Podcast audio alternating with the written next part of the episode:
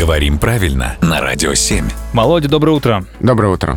Скажи мне, почему, когда мы удивляемся, мы говорим «ничего себе»? То есть мы не говорим «М, «заберу все, все мое, какая же большая рыба», например. Вот это удивление никак не выражает. Мы говорим «ничего себе». Почему? А очень многое здесь не расшифровывается. Просто устоялось выражение. Уже там несколько веков, да, оно может так употребляться.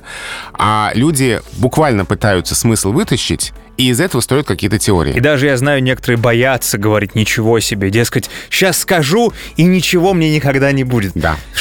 Что это же... Это какая-то ерунда, правда? Вот не надо так глубоко копать, и не надо бояться выражения «ничего себе». Это просто расхожее выражение, обиходное выражение удивления, восторга и так далее. Но оно так, э, так давно появилось, что и об истории его происхождения ни- никому ничего не известно. А, ну да, там нет э, убедительной какой-то версии. Ну, видимо, сокращение какой-то более Кто-то один раз сказал, фразы. кто-то так сильно удивился, что других слов просто не подобрал, такой, ничего себе, и все. И все такие, Нет, ну, ну, ну, там, сойдет. видимо, какая-то была более э, расширенная фраза, от которой Мгм. остались э, вот эти осколочки. Ну, вот мы аккуратненько, чтобы не порезаться, осколочки собрали и разобрали выражение, восклицание «Ничего себе!». Спасибо, Володя.